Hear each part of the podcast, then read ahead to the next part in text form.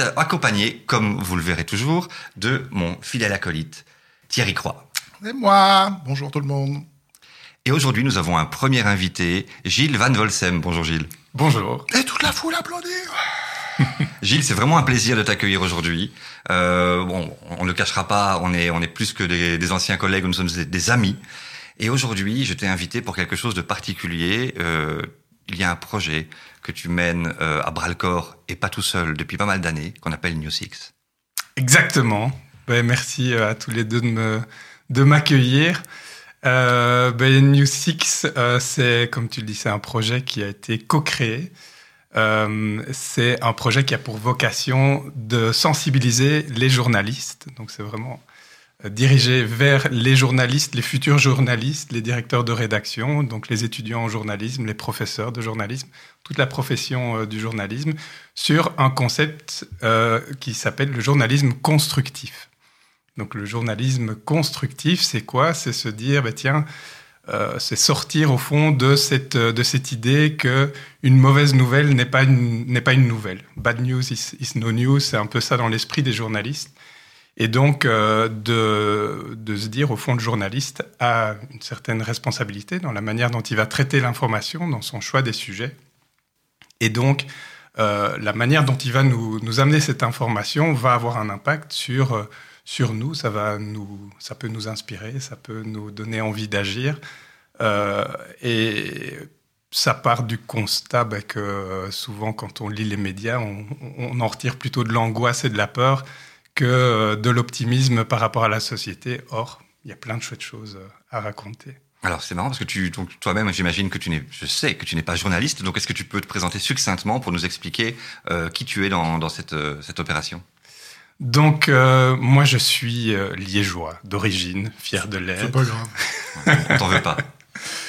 Et euh, j'ai fait des études d'ingénieur commercial, donc parcours assez, assez classique, rien à voir avec le journalisme, mais c'était un de mes choix dans, mes choix d'études, donc j'ai toujours été un peu sensible à, ce métier. donc là, aujourd'hui, je suis, j'accompagne, je suis consultant, j'accompagne des entreprises et des organisations dans euh, leur responsabilité sociétale ou le développement durable ou, euh, pour utiliser l'acronyme du moment, euh, le SG, donc l'impact environnemental, social et de bonne gouvernance des entreprises. Un autre vrai bullshit aussi, alors ça. moi, moi, je me demande quand même comment tu passes d'ingénieur commercial à je vais faire un truc pour des journalistes. Ouais. alors, c'est tout un cheminement. Je vous raconte l'histoire. Ben, on est là pour ça en même temps, sinon c'est chiant. Donc, euh, euh, le... j'ai commencé ma, ma, carrière par une année de coopération euh, au Népal.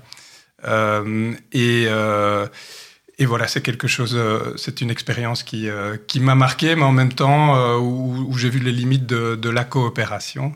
Et donc, voilà, j'en ai fait une année qui était riche, mais en, en ressortant avec une envie de me professionnaliser dans mon, dans mon attitude et donc dans mon attitude professionnelle. Et donc je suis revenu en Belgique, j'étais dans la consultance, etc.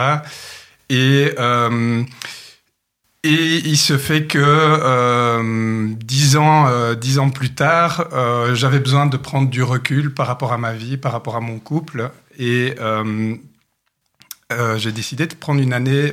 on a décidé de prendre. Euh, oui, oui, c'était c'était un choix tout à fait posé et, euh, et heureux de, de, se dire voilà, on va on, va prendre une année pour pour nous et on va retourner au Népal.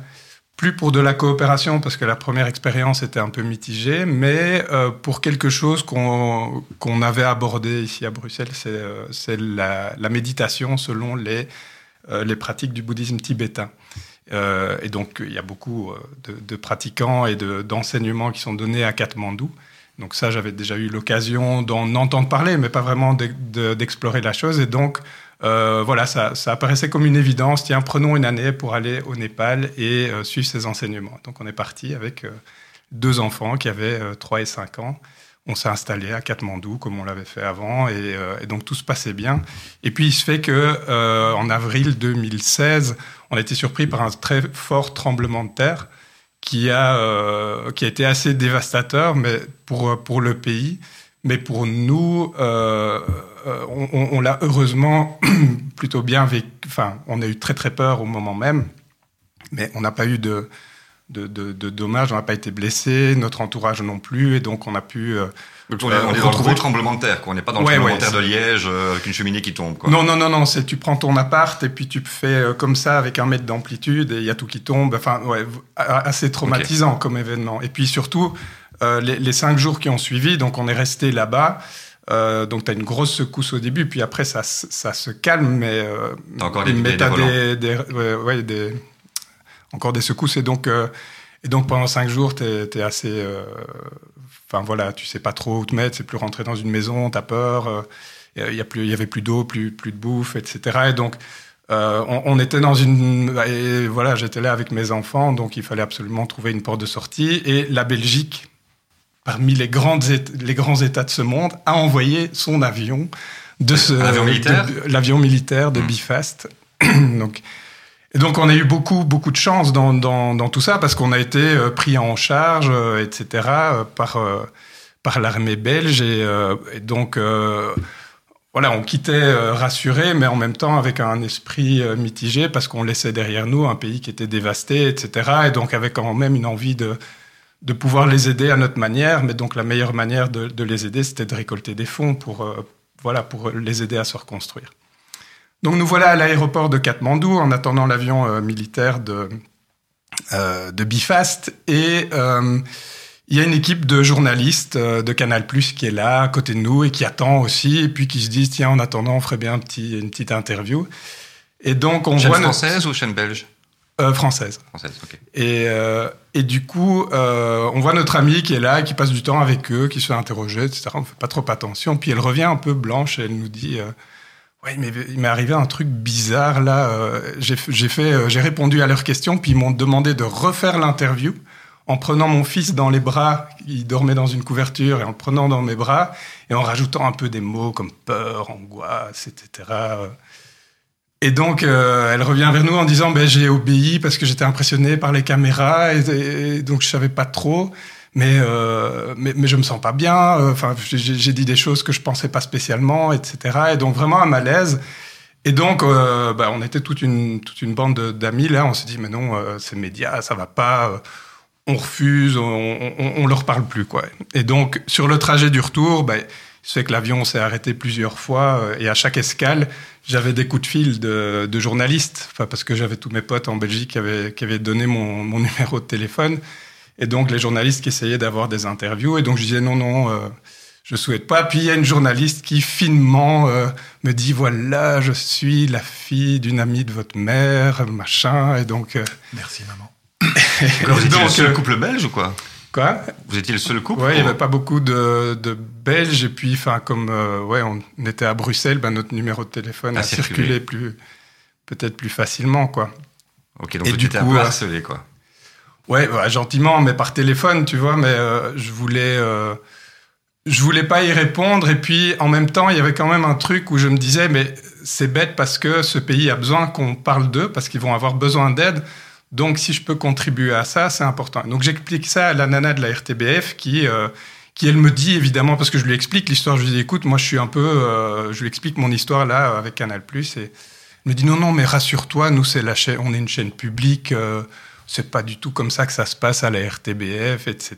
Donc, elle me rassure et euh, je lui dis la seule chose, c'est que ben, mais j'ai plus vu mes parents depuis depuis dix mois, donc voilà, laisse-moi le temps de de reconnecter, euh, de les retrouver, et puis ensuite sur le parking, on fait l'interview. Et donc, euh, on arrive à Zaventem dans enfin, la, la, base arrière, là, la base militaire, donc un, une entrée un peu spéciale, ouais. Et plein de journalistes qui viennent avec leur micro, qui viennent poser des questions aux enfants sans rien nous demander, qui filment les retrouvailles de famille, enfin, une espèce de souk comme ça, euh, un peu scandaleux. Et puis, bon, euh, cette journaliste de la RTBF qui, euh, on va dans le parking avec les parents, puis, un moment, frappe euh, à mon épaule, euh, vient me dire, bon, ben voilà, je suis la journaliste, on avait convenu de... En direct? Et donc non, c'était pas en direct, c'était en, en, différé. Donc du coup, on avait le temps de, de, discuter, mais donc en mode interview, mais donc elle te pose beaucoup de questions.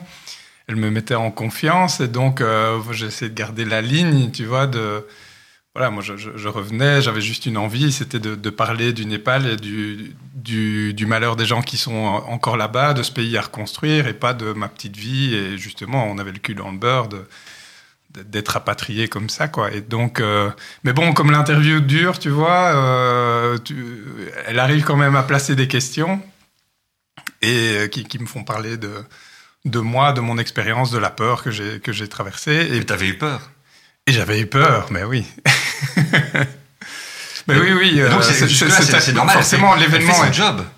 C'est ça, mais le, de, quelle, quelle, histoire elle veut raconter en fait. Donc moi je pensais euh, qu'il y avait moyen de raconter une histoire, de, de, de, montrer les faits, tu vois, de dire ce qui s'est passé et que je vienne témoigner de ce qui s'est passé mais de derrière, euh, pouvoir amener le message, mais du coup, qu'est-ce qu'on peut faire pour les aider? Parce qu'il n'y a rien à faire. Le tremblement de terre a eu lieu, c'est un fait, on ne va pas le nier. Mais derrière, euh, ben, il y a moyen d'aider euh, les gens qui en ont besoin, il y, y a, un besoin. Et puis tu te retrouves chez toi à 19h30 devant les infos, quoi. Et du coup, en voyant le JT, ben, l'angle d'approche qui a été choisi, malgré toutes les, les, les promesses qu'il m'avait faites, c'était voilà, on commence par un gros plan sur ma mère en pleurs euh, à l'aéroport. Donc, ils ont été rechercher ma mère dans le public, etc. Donc, ils ont vraiment choisi le truc. Parce que ta mère était, ouais, elle était pas là, c'est vraiment ouais, à l'arrivée, quoi. À l'arrivée, oui, c'est ça. Euh, de dire, en fait, l'histoire, c'était, euh, je, on suit euh, ma mère. Les traumatisée en Belgique, quoi. Oui, alors que, bon, forcément, ma, ma mère était émue parce qu'elle nous avait plus revus depuis depuis dix mois. Donc, il y avait il y avait tout ça qui, qui ressortait aussi. ils avaient eu peur pour nous et donc. Donc c'est sûr que voilà, il y a, un côté un peu dramatique dans, dans l'histoire, mais euh, finalement tout, tout s'est bien passé. Ce, qu'on peut on peut euh, on peut parler de ça, mais c'était on a mis vraiment l'accent, ils ont mis vraiment l'accent là-dessus. Et dans de mon interview, ils n'ont ressorti que les, passages où euh, où je parle de, de, moi, donc très court, et, et, tout, tout, le reste où j'explique la situation sur place, ils n'ont pas du tout parlé. Tu t'es senti comment à ce moment-là? Ben, tu te sens trahi. Je me suis senti trahi, euh, scandalisé, euh, fâché aussi, euh, et impuissant en même temps, parce que voilà, tout ça est parti. Et, et en fait, ouais, les, journalistes, c'est comme ça. Enfin, ils font leur truc, puis ils passent au sujet suivant. Et, Mais on, est sur, sur, une plateforme publique, donc il y a, y a, quand même l'étiquette de, de ce, justement ce journalisme pour grande échelle, pour est-ce que, est-ce que justement, tu n'avais pas plus confiance parce que c'était la RTBF, parce que, enfin. Ah oui, c'est ça. Euh, c'est pour ça que j'ai accepté cette interview parmi euh, les différentes sollicitations en me disant, ne, connaissant pas euh, le, monde des, journalistes, je me dis, bah oui, c'est vrai, une, société d'intérêt public, société publique, ne va peut-être va peut-être moins avoir ce réflexe de chercher le sensationnel, etc. et, si le public était efficace, ça saurait. Mais là, en tout cas, c'est le déclencheur qui te dit euh, je vais créer New Six, il faut faire quelque chose. Alors, euh, on y arrive. Le, le, le, fait est que quelques mois après, euh, je je rencontre une euh, un dîner, je rencontre une, une journaliste qui, qui travaille à la RTBF et donc voilà, je lui vide mon sac, je lui raconte l'histoire comme je viens de vous la raconter, sans, sans filtre, en disant que je suis scandalisé, que je me suis fait avoir, etc. Et il se fait que c'était la journaliste qui avait euh, elle-même traité le sujet euh, le jour même, enfin donc qui, présentait le JT. Euh, et, donc donc voilà, je dis bah voilà, désolé, mais voilà c'est comme ça que je l'ai vécu.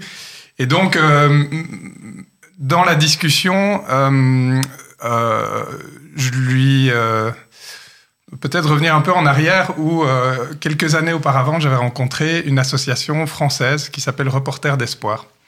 Et voilà, euh, rencontre dans le cadre d'un séminaire sur euh, le développement durable, comme c'est mon métier, euh, avec le directeur de Reporters d'Espoir qui m'explique, voilà, nous, on, amène du contenu, du journalisme de solutions. Donc eux, leur mission, c'était d'amener des solutions auprès de, des médias mainstream pour mettre en lumière ce qui va bien aussi et peut-être des actions citoyennes qui euh, ne sont peut-être pas euh, spécialement mises en lumière parce que pas connectés aux médias ou qui n'ont pas l'intention, qui font leur truc sans vouloir trop en parler, Mais leur conviction, c'est de se dire, mais toutes ces initiatives-là, d'un côté, ça, ça, vient balancer euh, les, mauvaises nouvelles, hein, d'amener aussi des, des, solutions, et puis ça donne envie d'agir, de voir que des gens prennent action, ben ça va désinhiber le, le gars qui a une idée et qui, qui voit, qui lit dans le journal, ah bah tiens, euh, dans le village à côté ils l'ont fait, bah pourquoi pas, moi aussi je peux le, je peux le faire. Ok, tu les as rencontrés. Et alors qu'est-ce qui s'est passé par et rapport donc, à ça? Et donc par rapport, euh, et donc je trouvais son idée super chouette euh,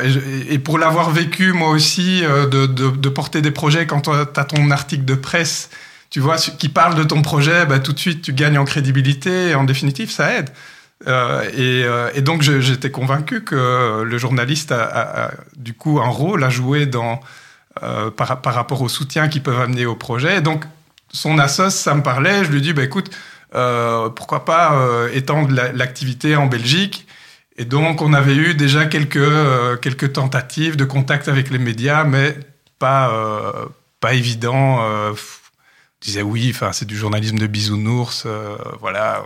On eu beaucoup de. Est-ce que c'est pas un peu du journalisme de bisounours, euh, montrer ce qui fonctionne bien euh, ben, C'est disons l'angle d'approche de reporter d'espoir, c'est d'aller chercher les solutions, de les mettre en avant. Donc ça c'est okay. leur mission. Hein, alors chacun le, le, le, prend disons, disons que ça, ça, ça donne une, une, autre perspective. Donc ça amène un contenu aux, aux journalistes qui a un contenu qui a peut-être plus de mal à remonter chez eux. En fait. Parce que les gens veulent de la sensation, parce que les gens veulent des problèmes, veulent de la misère. Oui, Pourquoi parce que j'ai, alors c'est la croyance du journaliste. Hein, good news is no news, donc. Euh, s'il n'y a pas vraiment une actualité, euh, on va pas, on va pas traiter le sujet. Ça, c'est ce que j'entends. Mais est-ce que c'est pas justement il y a le, le, le, serpent qui se mord la queue? Parce que j'ai l'impression que les journalistes euh, se basent sur ce qu'ils pensent que le public veut et le public prend ce que les journalistes leur donnent. Donc quelque part, il y a un moment où il y a une espèce de cercle vicieux, non? Oui, oui. Euh, mais je, je, je, pense que dans euh, allez, le, le, lecteur, on, on, a le choix maintenant hein, de, d'aller vers les, les médias. Euh, on, on, a tellement de choix euh, par les, les, réseaux sociaux, par, euh, bah, par le web. On peut, on peut aller chercher de l'information comme on, comme on le souhaite. Et donc, euh, le, le, sensationnel, en fait, reste un truc qui est, euh, qui est facile, quoi. On... Mais c'est plus facile, en tout cas, de, de faire un article sur la guerre en Ukraine que sur la paix au Bénin. Hein, ouais. euh, au Sénégal. Ça. Devient, ça devient un documentaire sur le Sénégal. Du coup, c'est plus voilà. un, c'est plus un événement, c'est un non-événement. Ouais. Il faut du temps. Ça, on peut y revenir plus tard, mais ça, je pense que c'est un. Qu'est-ce que tu as fait toi? Donc, tu avais fait cette rencontre-là, ça t'avait touché de rencontrer euh, cette association française. Reporter d'espoir. Reporter oui. d'espoir. Et puis, tu rencontres cette journaliste à un repas. Et je rencontre cette journaliste à un repas, et donc je lui parle de ça. Je lui dis euh, parce qu'elle me dit ah mais oui t'as raison. Euh, il y a un truc qui va pas dans nos médias, euh, on, on, est trop vite amené à voilà à voir cette, cette approche-là, il y a un truc qui va pas et ça mériterait un débat. Hein et, donc je lui parle de cette association, je lui dis bah tiens en France ils font ça, est-ce que on pourrait pas et j'ai essayé de l'amener en Belgique, j'ai eu plein de portes qui se sont refermées, il y en a quelques-unes qui se sont ouvertes, hein, c'est pas ça, on a fait quelques petites actions euh, euh, avec des médias euh, belges, mais voilà, c'était assez limité. Et donc, euh, et donc voilà, et donc elle me dit, bah écoute, on va aller voir le rédacteur en chef de la RTBF et lui parler de ça. Je soutiens ton projet. Donc, et donc on a relancé l'histoire avec Reporter d'espoir. Alors parce que bon, moi j'étais personne dans, dans le bazar. Si je n'avais pas de légitimité. J'étais correspondant belge de Reporter d'espoir et euh, et donc, on a relancé la machine avec euh, son soutien, donc Julie Morel, qui est, qui est la journaliste euh, qui avait couvert cet événement au Népal et qui, euh, qui du coup, euh, trouvait qu'il y avait euh, un besoin de changer les choses. Et donc, c'est via elle que Reporter d'Espoir a été en contact avec la RTBF. Ton, qui avait fait ton euh, qui t'avait pris en qui t'avait qui t'avait pris en, a, en vidéo. Non, c'est elle qui faisait le JT. Euh, elle faisait le JT. Mais donc en tant que, euh, je pense, c'est comme ça qu'ils sont organisés. Mais celui qui fait le JT, c'est celui qui, qui donne un peu les lignes éditoriales. C'est ça. Et quand tu lui as dit, elle était choquée. Comment elle a réagi quand tu lui as raconté ton histoire? Bah, tout de suite, elle a, enfin, je pense qu'elle était surprise de ma franchise parce que je l'avais pas reconnue. Je pense que les gens font gaffe quand ils lui parlent parce qu'ils la reconnaissent. Mais moi, je, je regardais plus euh, les, les, JT, donc je, ah oui, je donc tu pas... lui racontes l'histoire sans je lui penser raconte à le truc sans filtre. Tu dis, mais justement, il m'est arrivé un truc, j'étais super choqué, Ouais. j'étais vraiment vénère, et à un moment donné, elle te dit, mais c'était moi. C'était moi, ouais. Voilà, a Et là, je me sens un peu mal, mais du coup, je lui dis, ben oui, ben, enfin, donc voilà, je- été transparent, mais voilà, il y a, peut-être moyen de faire autrement. Et, justement, j'avais, j'avais cette idée, ça n'a pas marché. Est-ce qu'on pourrait pas relancer le truc avec Reporter d'Espoir? Donc, c'est comme ça qu'elle a. euh, du coup, on a embrayé très vite là-dessus, tu vois. C'était pas. euh, Mais qu'est- qu'est-ce qui fait dans ta tête? Que tu rencontres une journaliste qui te met des coups de bâton, et puis à un dîner, tu redonnes le bâton aux mêmes journalistes qui te les ont foulus. Parce Mais que il ne le pas- savait pas. il non, pas je que savais pas que c'était. Oui, non, elle, mais tu après, mais- après, t'as discuté avec cette journaliste. Vous avez accepté de faire le projet ensemble. T'as Mais proposé oui, parce que, en chef. mais parce que je veux comprendre pourquoi ce qu'ils veulent, euh, pourquoi ce qu'ils ils sont dans une démarche comme ça, parce que tu, je, je sens qu'il y a un décalage en fait entre la personne qui, le journaliste qui veut bien faire son boulot, et puis ce euh, vers quoi le le, système ou les, rédactions, les, organisations, les entreprises les poussent en fait. Ça me fait penser à une émission que j'avais vue qui parlait, euh, qui avait donné la voix à Noam Chomsky euh, sur la, prise de parole des journalistes et sur le fait que les médias, à un moment donné, euh, créent de la propagande. Et on avait interviewé pas mal de journalistes français qui disaient non, mais moi je suis complètement libre de ma ligne éditoriale. Et en fait, le, le, le constat, c'était que oui, ces journalistes sont libres de leur ligne éditoriale, mais des journalistes plus subversifs ou qui creuseraient plus ne seraient peut-être pas engagés finalement par ces entreprises, par ces boîtes, par l'RTBF, etc. Euh, ils créent leur propre modèle et, et euh, ils créent également leur propre autocensure en se disant mais ça on ne peut pas le mettre parce Voilà. que Mm. les gens n'en veulent pas ou ça on ne peut pas le diffuser parce que ça, ça ferait polémique. Je veux dire. euh, euh, traiter un sujet, par exemple, sur le, sur le, le sur euh, l'État d'Israël, ben, tu as le CRIF qui est tout de suite dans ta, derrière, ta, derrière ta tête en te disant, tiens, qu'est-ce que je peux ou ne pas dire sur le mainstream? Euh, Et ça, je pense que c'est très présent chez ces, chez ces journalistes. Sinon, ils ne seraient pas engagés, je pense. Ouais, je, je pense qu'il y a ce côté autocensure, mais ça vient de différents. euh, Enfin, avec avec le recul, là, ça fait cinq ans que que New Six existe euh, et donc euh, que j'observe le monde des journalismes de l'extérieur. Et je pense effectivement qu'il y a euh, une autocensure, enfin que c'est pas euh, des, des théories complotistes que euh, oui, ce sont les les conseils d'administration de, de ces entreprises, de médias qui vont diriger le, la ligne Ils éditoriale. et- Qu'est-ce qu'ils en disent, ces journalistes que tu as rencontrés, à qui tu as expliqué le problème, euh, que tu sensibilises, justement? Ils disent Alors, quoi?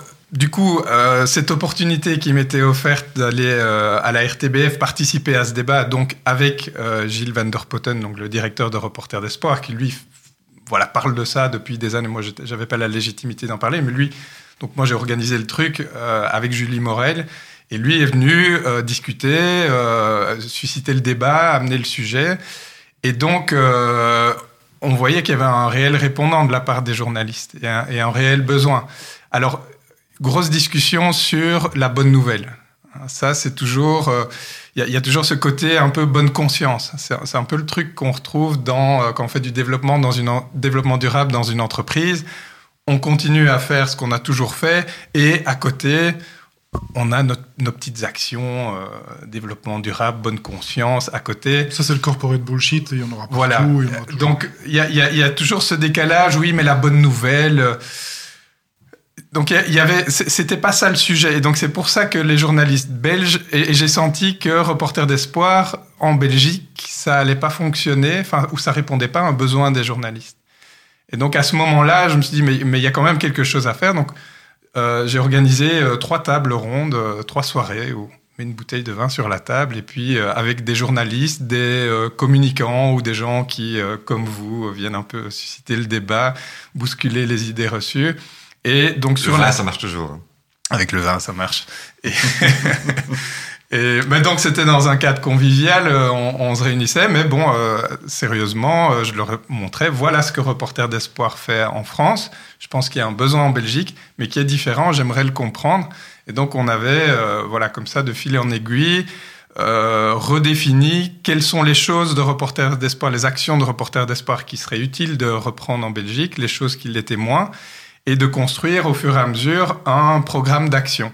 Et donc, à, chaque, euh, après chaque rencontre, je disais, voilà, ceux qui veulent, voilà, on a discuté pendant 2-3 heures, il y a des idées, mais il faut peaufiner le, le travail. Ceux qui, ceux qui souhaitent continuer, bah, faites-le moi savoir et puis on va continuer. C'est comme ça qu'on a créé un noyau de oui motivés qui sont les fondateurs de, de New Six et, qui, euh, et avec qui on a dessiné un programme d'action concrète.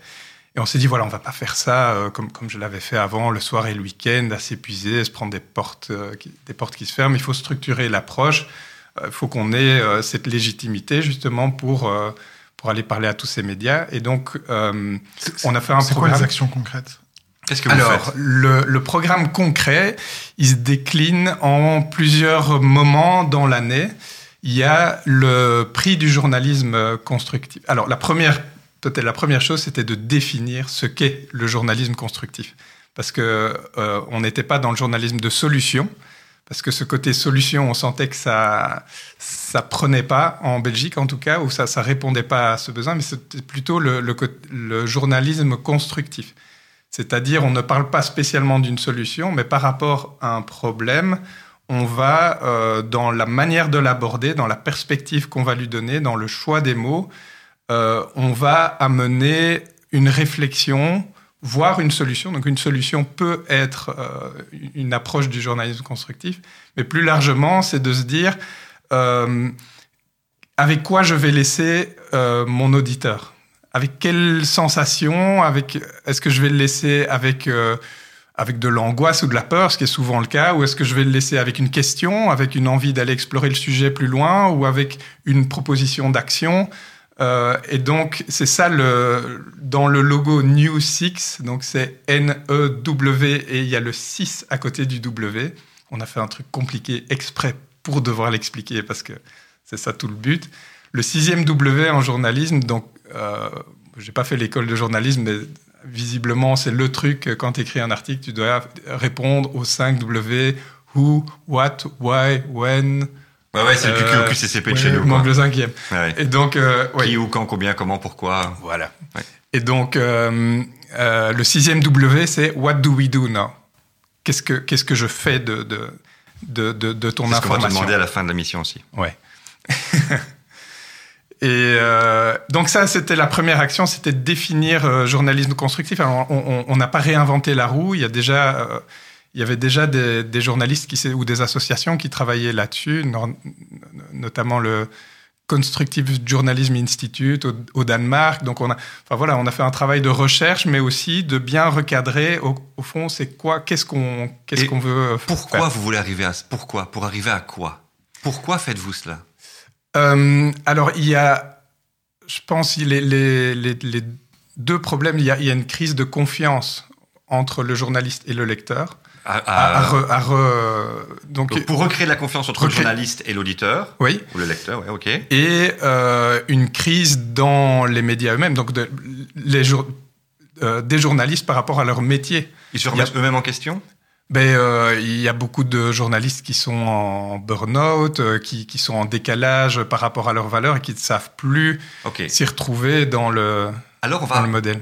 Je vais, je vais challenger le truc. Je me dis, mais en fait, ça me paraît, quand tu dis, faut, je, vous avez voulu faire compliqué, c'est peut-être compliqué. Est-ce qu'on veut pas simplement, si je prends vraiment l'auditeur, s'assurer que, qu'on ait, que les journalistes aient accès finalement à pouvoir diffuser ce qu'ils ont envie? Parce que moi, que ce soit positif ou négatif, ça m'est égal, mmh. pourvu que j'ai des points de vue. Or, ouais. aujourd'hui, j'ai l'impression qu'on n'a pas de point de vue. Prenons le simple point de la guerre en Ukraine. Bon, on a débranché le, la chaîne russe, fine, hein, RTTV mmh. a été débranché, je peux comprendre. Et encore, je ne sais pas pourquoi, mais je peux ouais. comprendre, on va dire c'est de la propagande, mais est-ce que nous, on, on ne fait pas nous-mêmes de toute façon de la propagande? À part sur Arte, où on a commencé à expliquer c'était quoi vraiment les régimes euh, d'extrême droite qui se trouvaient euh, et qui, euh, qui ont tabassé des, des, des russophones en Ukraine, mmh. pourquoi dans l'histoire ça a été compliqué? Si tu vas pas creuser un petit peu dans, dans certains médias de qualité, tu ne le sais pas. Ouais. Et je me dis, et au final, est-ce qu'alors RTBF et RTL sont pas finalement les mainstream potaches pour les gens qui ont, qui ont, qui ont le QI de la moyenne, où euh, on veut que papy et mamie puissent voir leurs médias, et qu'en fait c'est normal mm. que, les, que les jeunes, en fait la solution des jeunes, c'est normal qu'ils quittent ce média mainstream, qu'ils quittent un peu euh, finalement cette, euh, cette, cette panade, cette, tu vois, ce, cette, ce média haché, mm.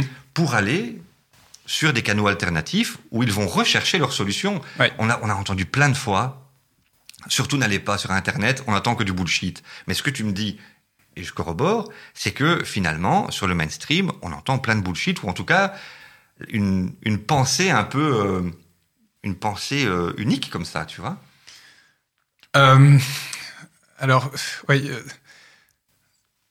Moi, je, pense que donc notre mission euh, chez, chez Nusix, c'est de travailler justement avec le mainstream. hein. donc, c'est cette actualité-là qu'on va chercher. Donc, dans le logo, c'est news.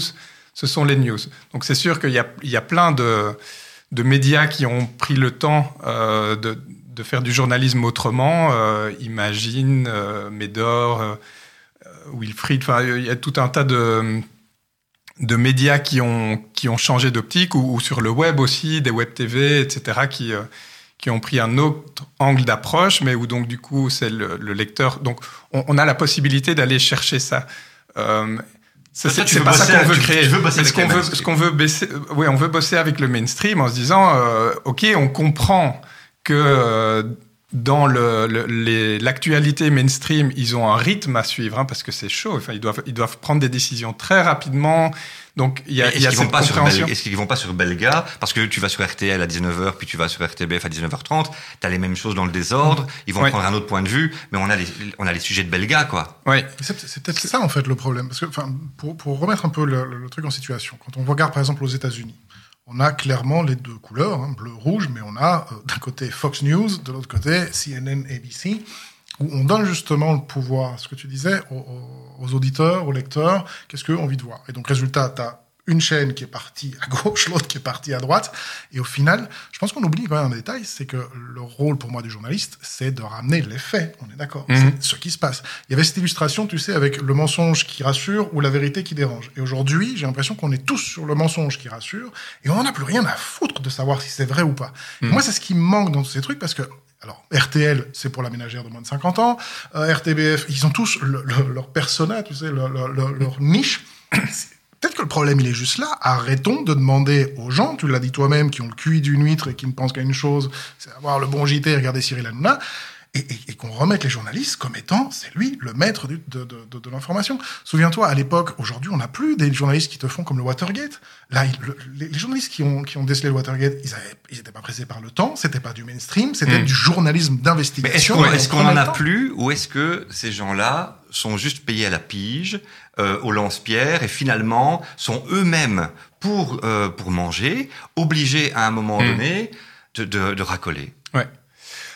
Alors le- là, on, on va déjà plus loin. Je pense à, à court terme, il y a une réflexion euh, euh, à amener, une prise de conscience en fait, euh, à amener dans les journalistes. Je pense qu'il y en a beaucoup qui l'ont, et ceux qui ont cette prise de conscience, souvent ils quittent la profession ou alors ils ou ils décrochent. euh, et, et on l'entend, euh, on l'entend souvent.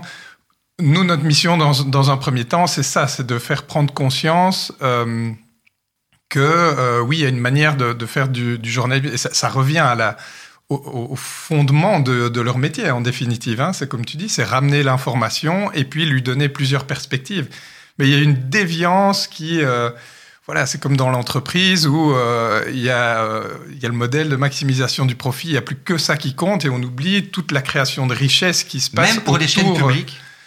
et même pour des chaînes publiques, parce que c'est la profession qui se met euh, dans, dans, ce, dans ce truc. Il y a, il y a un besoin de rentabilité euh, dans, dans, les, dans les médias.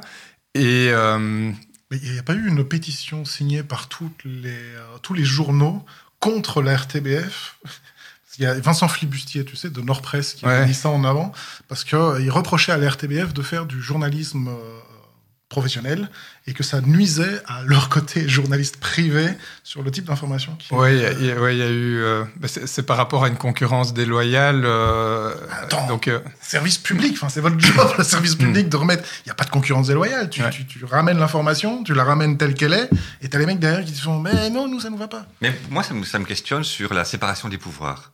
On dit à un moment donné, politique, justice et, euh, et l'information, il faut séparer ces pouvoirs et, et- tout ira bien. Mais on, on, se rend quand même compte que si aujourd'hui euh, en France nos voisins ont un Macron, c'est parce que euh, il a fait l'objet de toutes les unes au moment où on l'a lancé. Donc c'est quand même la médiatisation, la surmédiatisation des mainstream, des magazines, etc. qui l'ont lancé. Quand on va dans les conseils d'administration de ces médias, et si on va à l'RTBF, on va voir qu'on va mmh. rencontrer du politique. Euh, on a quand même à un moment donné des personnes qui décident. Le cordon sanitaire, euh, en, en, Belgique, qu'on l'aime ou qu'on l'aime pas, c'est quand même de la censure. Moi, je suis absolument pas d'extrême droite. Tu pas d'extrême droite? Non, non. Voilà, on n'est pas d'extrême droite. Et à la fois, on peut se questionner sur pourquoi est-ce qu'on ne peut pas laisser aussi la parole à l'extrême droite, ce qui n'est pas le cas en France. Euh, et ce sont des questions qu'on se pose. Donc, on a quand même des personnes qui disent vous pouvez ou vous ne pouvez pas dire ou faire telle ou telle chose. Donc, où est cette séparation des pouvoirs entre les médias, le politique aujourd'hui? Enfin, je j'ai pas vraiment une réponse à cette question. Mon impression, c'est que euh, c'est une autocensure, comme tu dis. Il y a un mélange d'autocensure et de facilité aussi. Il y a une facilité parce qu'ils n'ont plus le temps, ces journalistes. Ils n'ont plus le temps parce qu'ils n'ont plus les moyens. Euh, en fait, leur euh, leur modèle, euh, mais donc ça c'est ma conclusion après ces cinq années euh, d'action, etc., c'est que leur modèle arrive en bout de course euh, des médias. Et il n'y a personne pour les réinventer. Ils vont pas le réinventer parce que parce que c'est scier la branche sur laquelle ils sont. Donc, donc ils essayent de... parce que ce sont des gens qui ont fait des études, qui ont un idéal. Pour la plupart, hein, ils ont vraiment cet idéal de pouvoir dénoncer, de pouvoir informer. Et puis à un moment donné, ils sont heureux, ça y est, ils ont la martingale, ils rentrent dans mm. ce, ils vont pouvoir être écoutés. Et là, ils vont rentrer dans un système qui, insidieusement, d'après ce que tu me dis, va les amener dans un rythme qui va les épuiser. Peut-être que même physiquement, personnellement, ils sont impactés. Mm. Ils font, ils pensent bien faire leur, leur, travail et en même temps, ils servent la machine. Ouais. Ils sont, ils sont. Euh Enfin, euh, ce que j'entends, hein, c'est qu'ils sont sous-payés en fait. Ils sont, ils sont très peu payés. Bon, ce sont des, gens qui ont fait des, études universitaires, euh, etc. Ce sont des gens qui sont brillants. Et euh, quand, quand j'entends leur, leur salaire et leur statut, la plupart sont indépendants. avec voilà, t'es payé à la pige, puis tiens, tout d'un coup, non, on va changer l'émission. Demain, bah, il n'y a plus quoi, on te recontacte dans trois mois quoi. Quel employeur peut se permettre de faire ça et là, ça se fait parce que euh, bah, si t'es pas content, tu vas voir ailleurs. Et comme il y a, y a, très peu d'opportunités, il y, y a, peu d'argent, bah, les journalistes acceptent de travailler dans ces conditions-là. Mais est-ce que c'est -ce pas une manière de contrôler ça? Oui. Ben, euh, moi, je pense que c'est subi d'un business model qui euh, ne fonctionne plus. Il y a plus, en fait, ça pouvait. Le, le problème du, du média, c'est que tu as, as, un journal ou tu as une télé, ben, il faut le remplir que tu sois TF1, RTBF ou euh, la, la, la, télé euh, de province, tu dois remplir toute la durée. Et donc, euh, si tu si tu n'as pas le si t'as pas les moyens, donc voilà, TF1 remplit tout son truc avec je sais pas combien des centaines de personnes. Et euh, les, les, petits médias belges bah, qui ont euh, moins de revenus de publicité, etc., bah, doivent faire la même chose, parce que quand tu es dans ton salon, tu zappes d'une chaîne à l'autre, doivent faire la même chose, mais avec dix, fois moins de personnes. Alors, est-ce que la solution, finalement, ne serait pas de ne pas s'occuper de ces mainstream et de privilégier des chaînes comme Brut, euh, des chaînes indépendantes, faites de jeunes qui, finalement, euh, se libèrent de toutes ces contraintes et qui prennent la place de l'internet. Est-ce que ces jeunes qui justement que l'on critique parce que on a plein de bullshit ou c'est mm. un peu facile sur internet ne sont pas la solution? Moi, je pense que la solution euh, viendra aussi d'innovations de, qui viendront de l'extérieur. Euh, je, je vois les, les... Allez, c'est une entreprise qui, tu vois, qui, qui est en fin de course. Qu'est-ce qu'il fait Qu'est-ce qu'il commence à faire? Ils vont réduire les coûts. Donc on, baisse les salaires, on, vire du personnel, on fait plus avec moins, et donc tu mets tout le monde sous pression. Euh, euh, et, alors on essaye de diversifier pour euh, quand même avoir notre place. Hein, tu vois, on fait une plateforme web, on est présent sur les réseaux sociaux, etc. Donc on demande aux journalistes en plus, enfin de faire plus, quoi, parce que quand tu écris un truc en presse, tu dois le passer aussi sur les réseaux sociaux, etc. Donc pour être présent partout et avec beaucoup moins, beaucoup moins d'argent. Donc forcément, ils n'ont plus le temps d'aller en profondeur et de faire leur métier comme ils devraient le, le faire. Et, et donc, euh, oui, ceux qui, euh, ceux qui proposent des nouvelles solutions, des, nouveaux euh, médias, comme ben, en, en, presse papier, imagine, et, et Médor, etc., donc ils le font, mais ils galèrent aussi. Donc il y a, y a, une solution qui doit venir euh, d'ailleurs aussi, mais avec un business model. Et pour l'instant, ça, je vois que toutes ces initiatives sont, sont chouettes. Euh, tu vois, c'est encore des balbutiements, mais euh, mais il y a personne qui a un truc qui, qui, qui, va donner l'effet d'échelle qu'on recherche en fait chez Nusix, c'est de se dire dans le mainstream en fait on va venir, enfin, et ça c'est le, pourquoi, pour répondre à ta question de tout à l'heure, pourquoi on fait ça et pourquoi moi je fais ça, c'est que je suis convaincu dans un climat anxiogène comme on le vit euh, pour l'instant, qu'on a besoin de nous projeter, de projeter nos enfants dans un monde qui donne envie. Là, euh, c'est compliqué, quoi. Euh, quand je parle à mes enfants de, de leur avenir, c'est, mais de, les rassurer, de leur dire, mais oui, je suis convaincu que le futur sera différent de, ce qu'on vit aujourd'hui, qu'on est dans une transition, qu'on va vers quelque chose d'autre, mais que ce truc, cette autre chose va être chouette. Ça, on le dit pas. On, ne dit que tout ce qui va mal. Et donc, pour moi, les journalistes ont un rôle à jouer là-dedans. Et, ils ont un changement d'optique à prendre on est dans une crise, c'est comme on est dans une guerre. Un pays qui est en guerre, il va pas parler des, chiens qui se, font, qui se sont fait écraser, malencontreux, enfin, réaccentuer tout ce qui va mal. On, le sait là. Et donc, euh, c'est nous projeter dans, dans, un monde de demain qui donne envie. Est-ce que toi, tu regardes le JT avec tes enfants? Alors, moi, je regarde le JT et mes enfants quittent la pièce quand j'allume le JT. Ok. Et euh... Peut-être que le problème, il est là. Peut-être que le rôle du journaliste de demain, je sais pas, je pose la question, mais est-ce que c'est pas de commencer à l'école, en fait? De ramener le journaliste à l'école et de réapprendre à nos enfants à réfléchir, à avoir un sens critique, à, réfléchir par eux-mêmes, à regarder le monde mmh. différemment. Est-ce que votre rôle finalement, c'est pas de redevenir de, euh, comment on dit, de l'apprentissage, de l'éducation? Est-ce que le, rôle du journaliste, c'est pas d'éduquer? Euh, alors, je pense que ça fait aussi partie de la solution et il y a d'autres associations qui s'occupent de ça, hein, qui vont qui vont dans les écoles pour justement sensibiliser les, les étudiants. Bon, voilà, nous, faut qu'on cadre un peu notre, notre action. Il y a plein de choses à faire, mais notre action est... Alors, on, va agir dans l'éducation, euh, mais auprès des écoles de journalisme. Et donc, de ramener ce sujet pour les étudiants en journalisme, pour les, les, les conscientiser sur le phénomène, en fait. Hein, de se dire, mais regardez, c'est ça qui se passe, en fait, dans les médias. Il y a ce phénomène qui se passe qui nous pousse à devoir parler de journalisme constructif, parce que en sortant de, leurs études, ils, se disent mais non, enfin ça c'est faire du journalisme. On a dû inventer ce concept-là pour contrebalancer un phénomène euh, qui est en train de se passer. Donc mais, plutôt, mais plutôt que d'aller dans les écoles de journalisme, pourquoi ne pas avoir un journaliste qui vient donner euh, une heure par semaine ou deux heures par semaine dans des écoles normales, humanité, secondaire, primaire, se dire, ben là, c'est un cours, c'est pas un cours de journalisme, c'est un cours d'étude du monde. Alors d'accord, mais est-ce qu'il faut pas aussi, quand même, malgré tout, avoir confiance en ce journaliste qui y va? Parce que moi, je me souviens que euh, il y a des entreprises qui sont venues donner des cours de nutrition dans les écoles, et puis ces entreprises, finalement, elles étaient elles-mêmes restauration d'entreprise euh, d'entreprise. Donc il faut d'abord avoir confiance. Est-ce que vous ne travaillez, devez pas travailler également avec les conseils d'administration? Parce qu'au final, le journaliste, il vous le dit que lui est en problème, qu'on lui demande trop de choses, qu'il n'est pas assez payé. Mmh. Donc, le problème, est-ce qu'il n'est pas encore au-dessus? Chez ceux qui décident? Oui, euh, ça fait partie euh, des, sans doute de l'évolution hein, de, de New Six et de remonter, ce, remonter son problème vers, vers les décideurs. Ma conviction, c'est que euh, c'est pas peut-être pas le conseil d'administration qui va réinventer euh, le média. Quoi.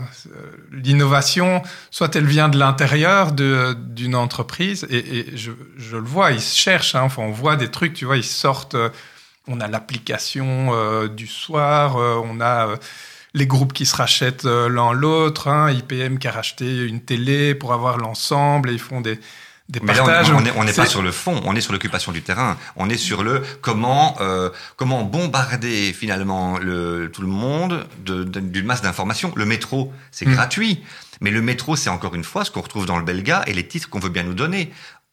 À aucun moment, on a la place pour le pour hmm. l'auditeur, pour le citoyen, pour le lecteur. Parce qu'il faut donner du temps, et pour pouvoir donner du temps à ton journaliste, il faut de l'argent. Et là, il n'y a plus d'argent, donc. Euh, en, fait, les, réseaux sociaux, pour moi, ça a amené euh, tous les revenus des, des, publicités, en fait, sont beaucoup plus efficaces sur les réseaux sociaux parce que tu vas cibler. Donc, euh, les entreprises qui veulent faire de la pub vont plutôt s'orienter vers ces réseaux sociaux et moins mettre de budget pour les spots publicitaires euh, et pour les médias mainstream, les pages dans, Moi, c'est ça la question. Parce qu'on dit il n'y a plus d'argent. Alors, si, parce que quand on voit, par exemple, en France, le budget de certaines émissions, tu te fais, mais mec, quand tu vois les millions qui tombent, est-ce que c'est pas juste le fait qu'il n'y ait pas d'argent un bon moyen pour certains groupes? Parce que tu parlais de rachat de groupes. Mm. je ne vais pas donner les noms, mais en France, on connaît certains groupes qui, qui gèrent un peu tous les médias. Est-ce que c'est pas une manière justement de contrôler ce qui se fait, ce qui se dit, et le fait de mettre les budgets dans les choses qui vont rapporter soit au niveau financier, soit au niveau notoriété ou avec un agenda autre n'est pas plus intéressant que de mettre l'argent. Je vais, le reformuler. Est-ce qu'on est complotiste à partir du moment où on imagine quand même que des gens qui mettent des sommes colossales dans les médias, c'est quand même pour avoir un intérêt en retour? C'est euh, ouais, c'est une bonne question parce que parfois, quand je vois des rachats, je, on, a le droit de se, demander. Euh, ok, euh, une société d'investissement qui, enfin, qui, qui, qui a dans dans son portefeuille tout un tas d'activités, tout d'un coup va racheter un média qui est absolument pas rentable. Euh, voilà, on peut se demander, tiens, pourquoi? Alors, il y, a des raisons sans doute de diversification ou de, dire, bah, j'ai déjà un groupe média dans mon portefeuille, donc je vais le compléter pour, que, pour optimiser la chose. Hum, j'ai rarement, en tout cas, ça se ressent pas au niveau des journalistes. Hein. Donc pour, euh, par rapport aux actions qu'on fait euh, concrètement. Euh, euh, on a des rencontres avec les journalistes tous les, tous les mois, tous les deux mois. On fait six, sept rencontres par, par an, juste pour les journalistes, pour qu'ils puissent débattre du sujet ensemble et partager leurs problèmes, et puis pouvoir se dire, bah, tiens, comment, comment moi, dans ma rédaction, je peux faire bouger les lignes. et donc, dans ces rencontres-là, donc, ils sont volontairement pas ouvertes au public, ou en tout cas pas toutes, pour que les journalistes puissent parler euh, librement entre eux, euh, où on est dans un contexte euh, qui n'est pas concurrentiel. Enfin, ce sont juste des, ouais, comme des employés d'une entreprise qui vivent la même galère et qui se partagent un peu les, choses. Nous, on vient amener du contenu, donc il y a toujours un, une personne extérieure qui vient parler de, sociologie, qui vient parler du choix des mots, qui vient présenter un, média qui a pris euh, une autre, euh, une autre ligne éditoriale. Donc on vient amener de l'inspiration, susciter un débat entre eux, et puis il y, a des discussions. Et de nouveau, ça se passe dans un cadre convivial où, où on va discuter et papoter. Et donc, euh, pendant cinq ans, j'ai suivi ça et j'entendais tout ce que ces, tout ce que ces journalistes disent et j'ai pas ressenti euh, que le problème venait de d'une direction ou de conseil d'administration, ou voire d'un qui, non. qui, qui justement euh, dirigeait les lignes, etc. Alors c'est sûr que la manière de recruter est forcément un impact. Et puis, ça, si tu mets du, budget sur de l'investigation, ben, c'est un choix. Ouais. Un, si tu mets, si tu n'en mets pas, et si tu presses les gens juste pour aller, je prends les titres belgas et les développer, c'est un autre choix. Voilà. Les moyens sont quand même là. Tes équipes, elles doivent quand même aller sur le terrain. Tu dois quand même dépenser de l'argent, ouais. mais c'est, c'est un choix de moyens. Donc c'est un choix politique que tu fais. Oui. Ah, et, qui est basé sur des croyances aussi de euh, on a toujours fait comme ça, euh, ce qui vend, ça va être le sensationnel. Euh, et donc, euh, donc oui, des médias qui sont, euh, allez, on peut imaginer, on a un conseil, conseil d'administration ou comité de direction, on doit prendre des choix, il n'y a plus de rentabilité, qu'est-ce qu'on fait? Ben, on voit, tiens, on va regarder les articles qui créent le plus de clics parce qu'on est payé par nos annonceurs au clic. Et ça, pour une on chaîne, va ça, quoi. Pour une chaîne privée, je comprends une chaîne privée qui, qui, a, qui, affiche sa volonté de faire du profit, aucun problème. Mmh. Pour une chaîne publique qui demande de l'argent contre un service, je comprends beaucoup moins. Ouais. À un moment donné, elle a son budget et puis elle a sa ligne éditoriale et elle devrait justement, dans cette séparation des pouvoirs, euh, s'autoriser de se dire, mais maintenant, voilà, j'ai reçu mon subside et j'ai le droit de développer, et, et ça va partout, il mmh. n'y a pas que les médias. Euh, tu prends maintenant les programmes, euh, les programmes de, de, théâtre, tu sais que ben, il y a cinq ans ou il y a quatre ans, si tu voulais faire une pièce qui allait avoir des subsides, il fallait faire une pièce euh, mmh. sur euh, l'arabo-belge euh, qui essaie de, de, de, pouvoir vivre quand même correctement, alors que lui, il est pas, il est pas intégriste. Mmh. trois ans avant, tu devais être absolument le, le féministe. Euh, maintenant, ça serait quand même bien qu'on puisse être transgenre et s'expliquer que pouvoir être transgenre, c'est comme tout le monde et que c'est chouette, ouais. et que c'est cool quand même. Donc, Voilà, c'est difficile euh, de reprendre par exemple une pièce de Václav Havel et de la remettre euh, au goût du jour parce que c'est un sujet qui va déranger. Mm. Il y a des choses comme ça qui, qui ne passent plus. Donc cette censure, elle est omniprésente. Donc, et je, et je finirai par ça, je veux dire, quelle est pour toi vraiment la solution à un moment donné de se réapproprier le pouvoir de l'information Parce que pour Mm. moi, c'est ça le sujet. Ouais. C'est que on est, que le citoyen, et ce pouvoir d'être informé, et justement informé, et que le journaliste puisse être un militant, et je pense qu'il y en a, et qu'il ait les moyens de se faire Mm. entendre. Pour moi, l'idée, ce serait de, de créer un lien direct entre le journaliste et le lecteur. Et que le lecteur ait le choix de, euh, de son journaliste. En fait, aujourd'hui, comment ça se passe si je veux, euh, si je veux être informé? Ben, Je dois m'abonner à un média, donc à un ensemble euh, de journalistes qui vont me donner leur avis. Et c'est un avis qui est filtré aussi, parce que ça aussi, j'ai appris... euh, le journaliste écrit son texte, puis il y a quelqu'un qui repasse derrière. C'est quand même pas pour le, censure, pour le modifier. Mais pas pour le. Non, c'est du marketing. C'est pas pour le modifier, c'est pour le marketer. C'est quoi la différence entre marketing et censure? Ouais. Explique-moi. Ben, ça.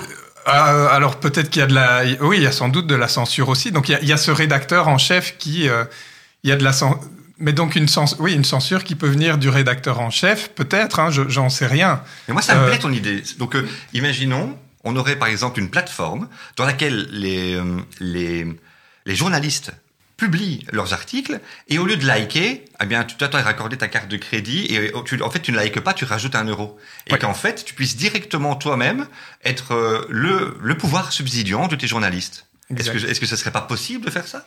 Alors c'est en, c'est en cogitation, euh, c'est sur euh, Ah, l'établi. euh, Et du coup, tu retombes dans les mêmes travers. C'est-à-dire que tu vas avoir des journalistes qui diront ce que les gens entendre. ont envie d'entendre pour avoir un maximum de. Oui, mais tu auras des choix. Tu pourras Il y aura lire des des- choix en fait. Euh, L'idée en fait c'est indépendant. Tu vois aujourd'hui, si tu veux euh, avoir un avis sur euh, ben, euh, ouais, sur euh, la crise en Ukraine. euh, ben, tu vas tu vas regarder, tu auras peut-être l'abonnement au soir et puis l'abonnement à la libre et puis tu vas regarder le JT. Tu auras trois points de vue. Mais pour avoir un point de vue, donc sur un même événement, pour avoir un point de vue, moi j'aimerais bien savoir ce qu'un journaliste ukrainien di- dit de, de cette crise. J'aimerais bien savoir ce qu'un journaliste polonais dit de cette crise, ce qu'un journaliste américain dit de cette crise.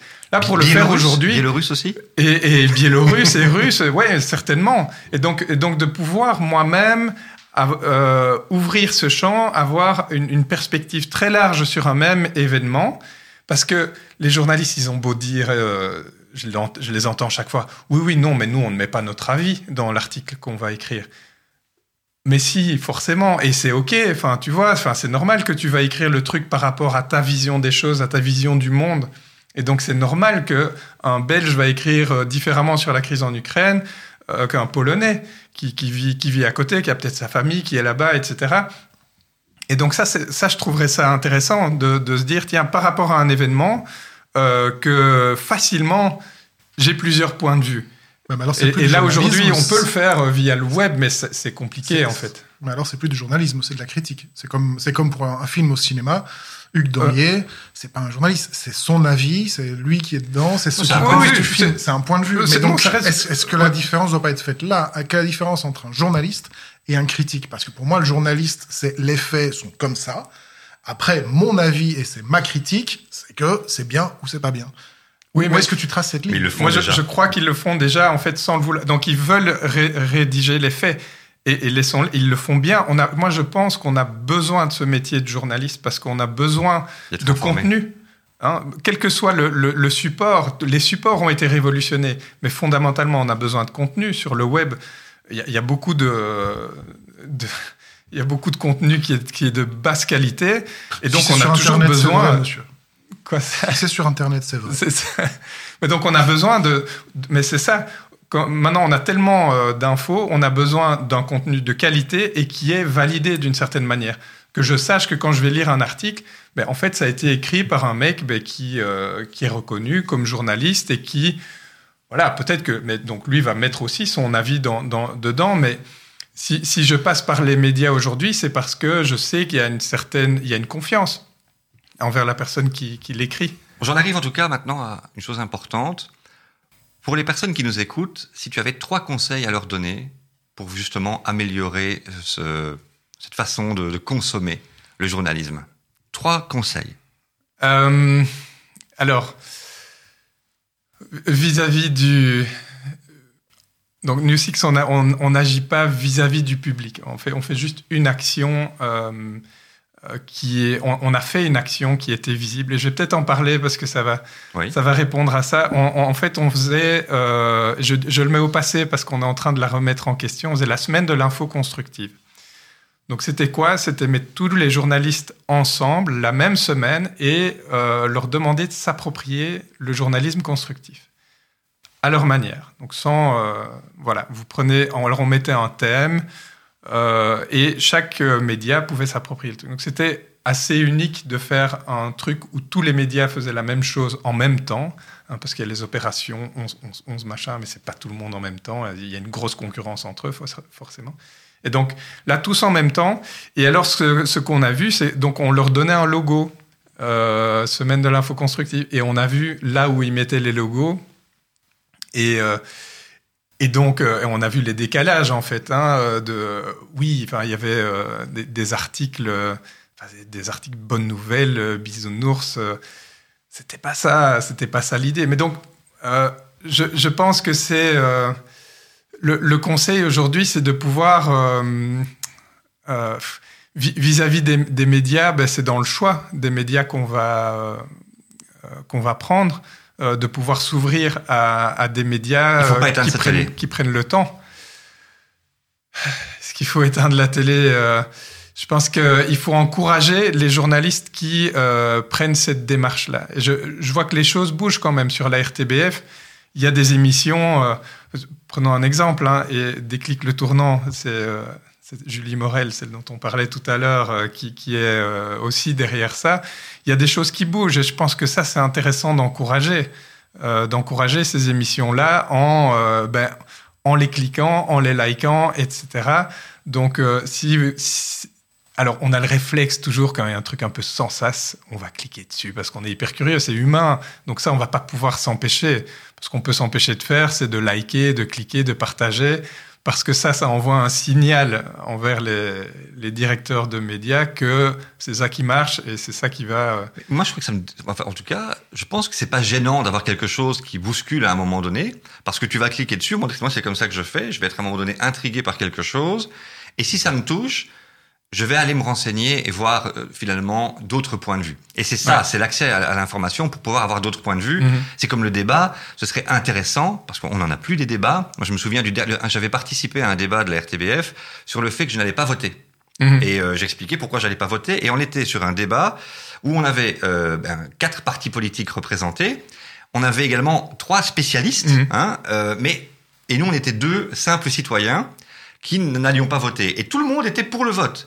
Ouais. Mais c'est pas un débat.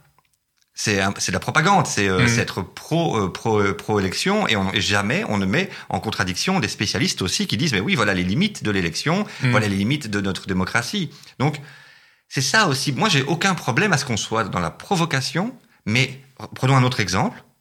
Tout le monde se souvient encore de, de cette émission où on avait dit qu'on séparait la Flandre de la Wallonie. Ouais. Ça avait fait un, en tout cas, ça avait fait parler, ça avait fait un scandale.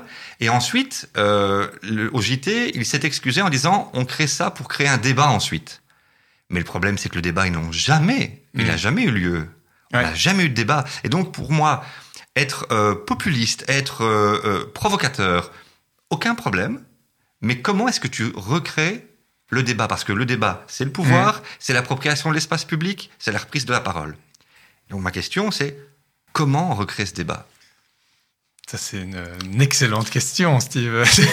tu, tu, recommences. Pour moi, tu recommences depuis l'école. On n'apprend plus aux gens à débattre. Aujourd'hui, tu ouais. es pour moi ou contre moi. Ça, c'est les mmh. débats aujourd'hui. Alors, c'est pas de l'éducation, c'est de la philosophie qu'il faut remettre à l'école. Parce que l'éducation, c'est encore une fois amener avec une pensée. Oui. La philosophie, c'est justement développer sa propre pensée et son mmh. esprit critique.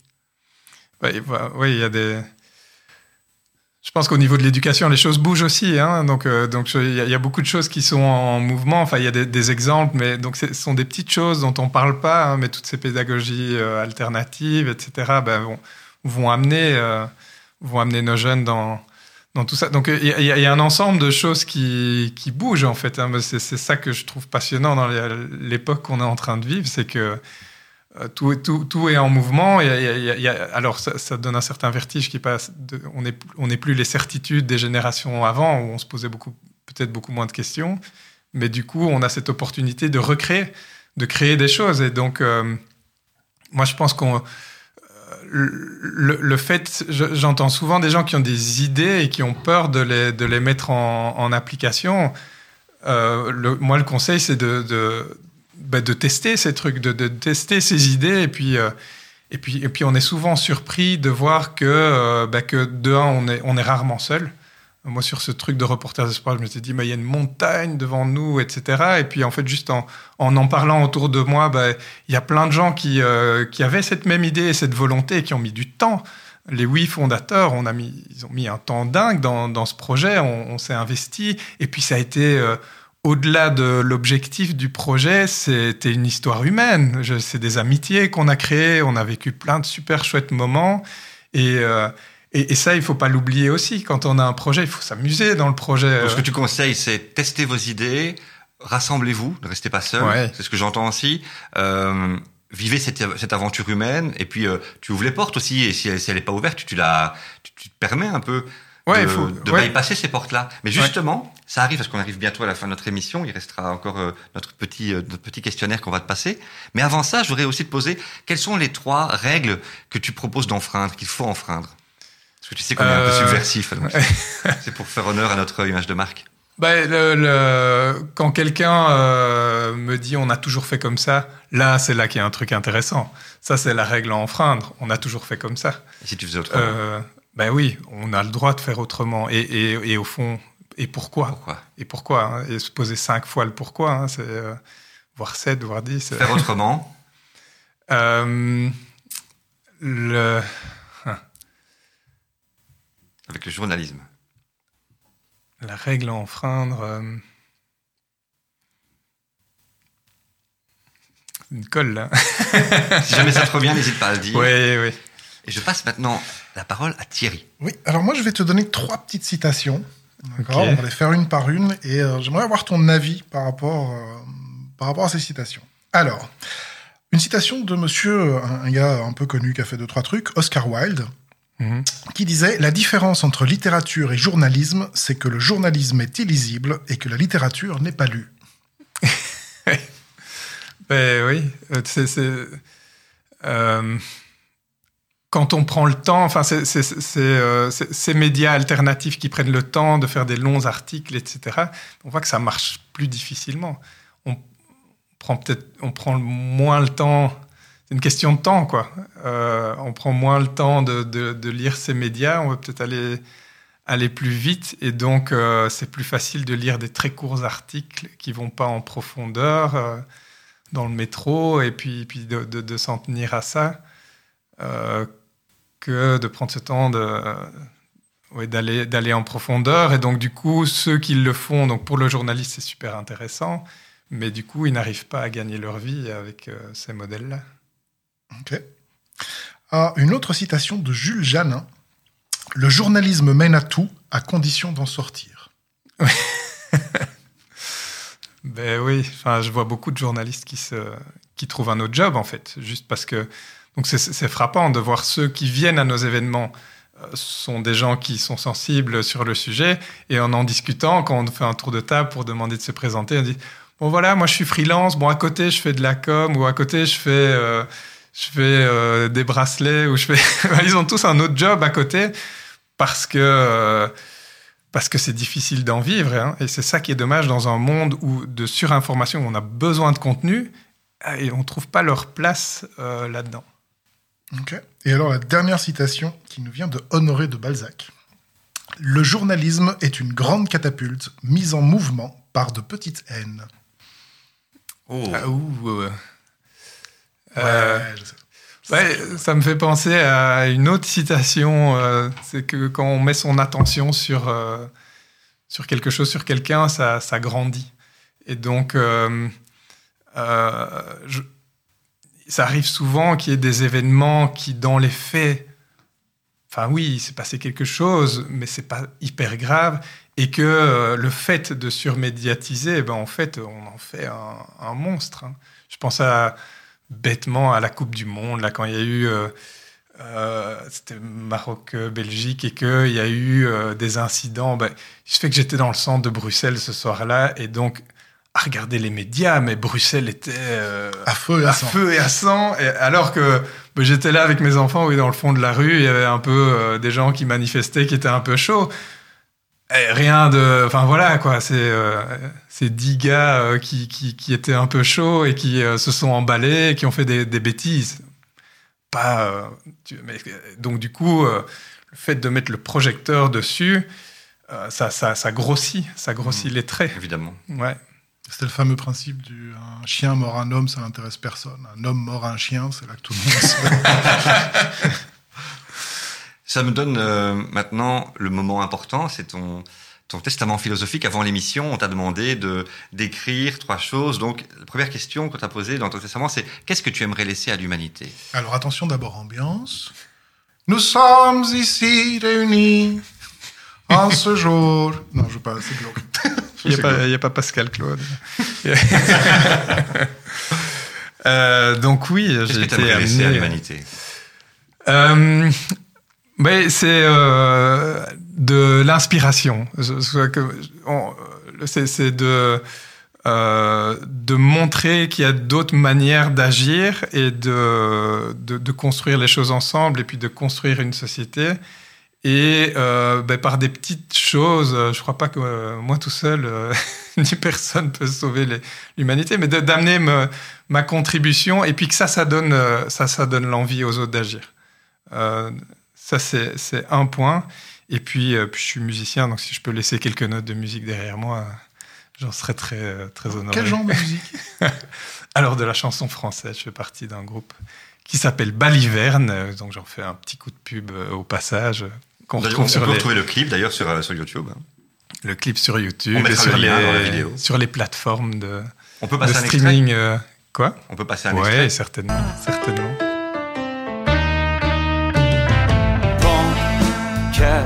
et de côté.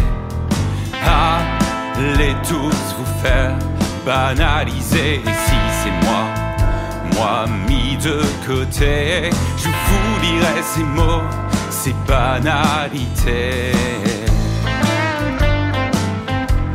Sans me protéger. Excellent. Merci.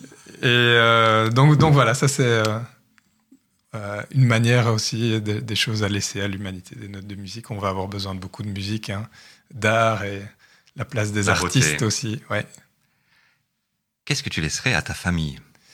Alors à ma famille, c'est euh, la confiance en l'avenir. Euh, par rapport à, tout ce que tout ce que je vis, c'est de de se projeter dans quelque chose qui donne envie. de et puis c'est de leur donner l'opportunité parmi, enfin dans tout ça, d'être, euh, et là je parle plus pour mes enfants, d'être qui, euh, qui le souhaitent vraiment euh, au fond d'eux-mêmes. Donc de, de, leur ouvrir, ce, de leur donner cette place-là. Et, et alors, très pratique, de leur laisser un lieu qui, où ils puissent se rassembler. Donc ça c'était important, d'avoir un lieu euh, où ils puissent se retrouver et se ressourcer. Physiquement, la maison. Un euh, lieu physique. T'es un bâtisseur. Hein. Ouais. Hmm. et enfin, et Dieu dans tout ça C'est là que Pascal Claude arrive. euh, Dieu dans tout ça, mais, euh, ah, dans, vous avez entendu, au début, j'étais un peu questionné sur la religion, la philosophie, etc. Ce que, ce que j'ai retiré dans le bouddhisme, en fait, c'est pas vraiment les pratiques. Enfin, si, il y a la méditation, etc. Et puis, puis il y a beaucoup de rituels, etc. Tout, tout ça m'intéressait pas. Mais ce que je trouvais intéressant dans le, dans le bouddhisme, c'est qu'il ne propose pas une seule voie. C'est qu'il y y a plein de voies possibles, en fait. Et donc, euh, et donc, et il y a plein de religions. Donc, c'est ça qui est chouette. Euh, moi, je comprends pas ceux qui essayent de, de nous forcer un dieu ou euh, une religion, bah, c'est que, ok, toi, ça a peut-être marché pour toi, mais ça va pas marcher pour moi. Donc, je trouve la religion, c'est un truc hyper personnel. On a chacun un trajet à, à, suivre pour arriver à ce pourquoi on est ici sur, sur Terre. Et euh, les chemins sont tous tellement différents que, bah oui, pour certains, une religion va, va fonctionner, et puis, et puis pour d'autres, il faut autre chose. Quoi. Et toi, tu Et trouves donc, ton... Moi, j'ai trouvé beaucoup d'inspiration dans, euh, dans la philosophie bouddhiste, donc dans les pratiques, les, les, les, les principes, enfin, dans cette philosophie-là. Et donc ça, ça m'aide, ça m'aide dans, dans mon chemin. Et donc, j'ai pas euh, une image d'un dieu, euh, en tout cas pas personnalisé, ni. euh, mais mais j'ai l'impression qu'il y a une certaine, euh, il y a une certaine cohérence dans, dans tout ça. Et, et c'est ça, c'est c'est ça que. Une forme de logique. Oui, euh, et c'est ça que j'appellerais mon Dieu à moi, c'est cette cohérence dans l'ensemble, dans l'ensemble de, de l'humain, du vivant en fait, que ce soit les, les humains, les animaux, tout, tout, tout, tout ce qui compose tout ça. Et donc tous ces dieux en fait peuvent nous aider euh, bah, dans la vie à bah, avoir une vie heureuse et épanouie, et puis à vivre ensemble de manière harmonieuse et aborder la mort euh, en sérénité. C'est ça pour moi le, chemin, euh, un- un- un- une voie qui est, importante pour moi de, de, trouver. Donc, Moi, je laisse mon corps à la science, c'est beaucoup plus drôle. Elle en veut pas. Est-ce que la science voudrait de ton corps à ce point-là, je pense qu'il y a des trucs intéressants à aller récupérer, euh, juste pour les études. Trois livres. Trois livres, euh, euh, alors qui m'ont euh, qui m'ont marqué. Il y a un livre qui s'appelle, et je le vois derrière toi, euh, c'est Factfulness. Euh, c'est euh, c'est un bouquin qui est euh, euh, c'est plein de stats, hein, donc euh, il faut aimer ça, mais ça, en fait, ça, ça ouvre les yeux sur les idées reçues qu'on a par rapport au monde. Parce qu'en fait, on, moi je suis né en 80. euh, depuis euh, 80, la, la population mondiale, elle a doublé. Il y a des pays qui se sont développés et il y a, il y a tellement de choses qui se sont passées qu'on reste souvent coincé dans nos stéréotypes sur, sur, des, euh, sur des pays, sur des populations, etc. Et dans ce, ce bouquin-là, il remet des stats sur plein de trucs de la vie de tous les jours, comme ça, euh, sur toutes des idées reçues, sur, euh, ouais, sur des pays, sur le niveau d'éducation, etc. Et donc, ce bouquin-là, je, trouve qu'il est. Il redonne beaucoup d'optimisme parce qu'on critique beaucoup les dernières années en disant qu'on a fait plein, on a fait plein de, créer plein de soucis avec notre développement économique. Mais là, ça, ça, ça montre à côté tout, ce- tout le bien que ça a amené, tout ce développement euh, euh, économique et tout- toutes les révolutions aussi Mhm. euh, sociales qui ont eu lieu ces C'est dernières très années. optimiste. C'est super optimiste. Deux autres livres? Euh, alors, Tu prends pas tous ceux qui sont dans ma bibliothèque. non, je prends pas tous ceux qui sont dans la bibliothèque. il y a, Oui, oui. bon, il y a les piliers de la terre. Moi, ça, ça a été un, un bouquin euh, qui, euh, voilà, c'est c'est euh, c'est- sur toute l'histoire. euh, euh, ouais, parce que j'aime bien ce, ce- ce milieu de la de la construction, de l'immobilier, etc. Donc euh, ça, c'est un bouquin qui m'a euh, qui m'a fort euh, T'as lu, lu l'ensemble de son œuvre, Ken Follett? Parce qu'il y a des briques. Hein. Oui, oui, il y en a quelques-uns, il y en a d'autres aussi. Euh, j'ai pas encore, non, j'ai cette chance, j'ai cette chance de pas les connaître tous. Encore beaucoup à découvrir. Et alors un, un troisième que j'ai lu récemment et, euh, et euh, qui, qui est très sympa, qui s'appelle Une famille à vendre. Une famille à vendre. Oui, c'est Oui. tout de suite ça sympa. Je, je- Euh, Très peu servi. Alors c'est rends. sympa pourquoi? Parce que bon, d'une part je vous parlais de mon groupe Baliverne, c'est le chanteur du groupe qui, qui a écrit ça, donc euh, j'aime beaucoup euh, ces textes, c'est ce qui me pousse aussi à, à jouer de la musique euh, autour de ces textes. Une Et donc là c'est un, un- un roman où euh, ben, euh, lui a il a vécu dans l'entreprise et donc euh, voilà, il vient un peu amener un autre regard sur euh, une entreprise qui euh, se fait racheter.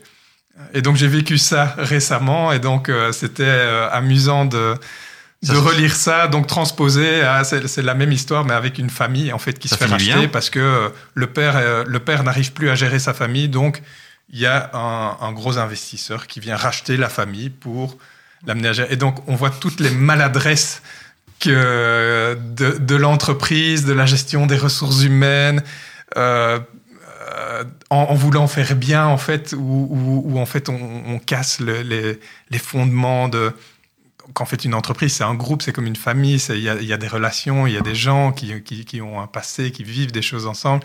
donc on vient avec des méthodes de ressources humaines qui sont euh, souvent maladroites. Et donc ça, ça dépeint complètement ça. Puis euh, ça se passe, euh, tout se passe en Belgique euh, avec des, des, des clins d'œil à enfin du, du, plein de belgicisme dedans. Donc, donc on se projette pas mal dedans et je trouve euh, voilà c'est un, un, un, auteur qui euh, mérite d'être euh, d'être mis en lumière. Donc voilà, je voulais Une vous en parler. T'imagines si c'est comme les entreprises où à la fin ils parcellent, ça devient un livre sur les dons d'organes et le trafic d'organes et puis des groupes et puis parce que ton, ton, gamin de 10 ans est plus intéressant en pièces détachées. Enfin, tu vois, eh bien, moi, j'en profite également pour euh, passer un bouquin qui s'appelle À moindre mal. À moindre mal, ça vient de sortir. C'est un roman. Euh, un mélange entre le, le, le rythme Georges Simenon et euh, on a dans le style euh, euh, Boris Vian mélangé avec un John Kennedy Tool.